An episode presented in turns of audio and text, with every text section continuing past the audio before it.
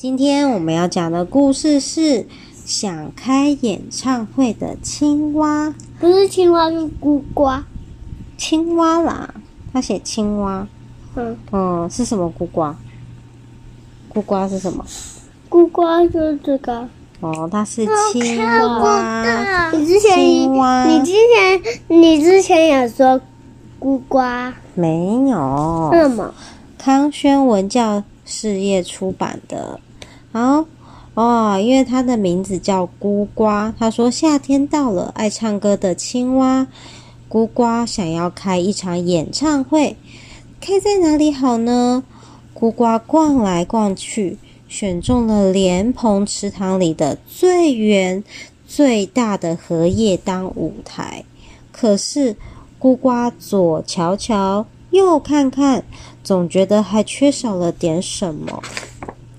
于是，孤瓜去找萤火虫弟弟，请他替舞台打灯。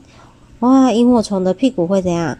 发亮。对，他的屁股会发亮，所以请他帮舞台打灯。萤火虫弟弟说：“你放心，我会带着小灯笼去帮忙的。”孤瓜接着找蝴蝶姐姐。蝴蝶姐姐有什么？嗯，蝴蝶。的翅膀哦，漂亮的翅膀，请他帮忙设计演唱会时要穿的衣服和舞台背景。蝴蝶姐姐说：“我一定会帮你设计美丽的舞台和超炫的登场服装。”接下来的几个晚上，孤瓜分别又去拜访蚱蜢、螳螂和蝉兄弟等好朋友，忙得连擦汗的时间都没有了。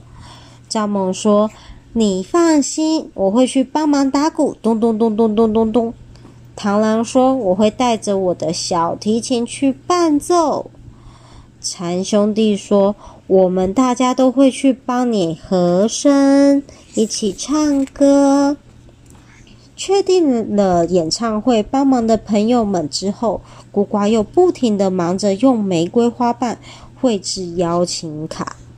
哇！他想要让蓬蓬池塘周遭的所有动物朋友都来欣赏他最棒的演唱会。哇！他一面写着邀请卡，一面发出哦哦哦哦哦的咳嗽声，太辛苦了啊，都没有办法休息。终于到了演唱会预定的这天晚上，荷叶舞台布置得十分美丽，许多蝴蝶停在荷叶边上。挥舞翅膀，萤火虫们手拉着手，在舞台上方连成一个半圆形，灯光一闪一闪，把舞台照得亮晶晶。蚱蜢和螳螂穿着正式的燕尾服，一站在一旁的荷叶上，奏响了悠扬的乐曲。舞台下所有的观众都屏住呼吸。连池塘里的小鱼都忍不住探出头来看一看，期待孤瓜开口演唱。正当舞台下的观众专注地聆听的时候，孤瓜却满脸通红地呆站在舞台上，因为他不但唱不出优美的歌声，甚至连发出声音都有困难。原来，因为孤瓜忘了把汗擦干。风一吹，他就感冒了。加上忙着演唱会的准备工作，而没有练习唱歌，他一首歌都唱不出来。台下的听众既失望又生气，纷纷离开这荷叶舞台。哼，我想他应该是吹牛专家，而不是音乐家。对啊，对啊，说大话的家伙。孤瓜在舞台上站了好久好久，眼泪一滴滴落了下来。嗯，我不是故意的。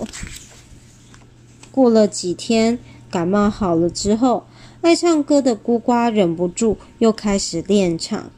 他在夏日晨光里唱，在夏夜星空下唱，唱呀唱呀，他的歌声越来越动听。夏夜的晚风轻轻吹着，孤瓜独自在蓬蓬池畔练唱。既没有华丽的舞台，也没有灯光和伴奏，但是他的歌声太美妙了。这里有花鱼啊。对，有鱼，鱼也探出头来听咕呱的歌声，对不对？对。啊，还有谁？蚂蚁。有蚂蚁，有蝴蝶，啊，还有小鸟都过来听咕呱唱歌。但是它的歌声太美妙了，吸引了大家都专心聆听，所有的动物都听得如痴如醉。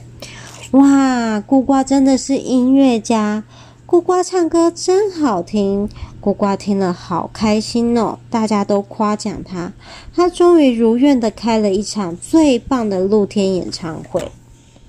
嗯，咕呱是不是很棒呢？是，哎，这已经关了。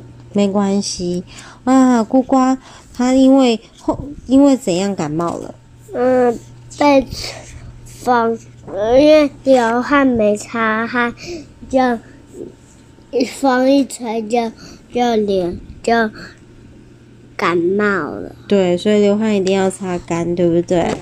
嗯、啊，那他有认真练唱，没有让。就是有练习，所以大家听的都很开心，对不对？对。所以要认真练习，大家才会听他唱歌。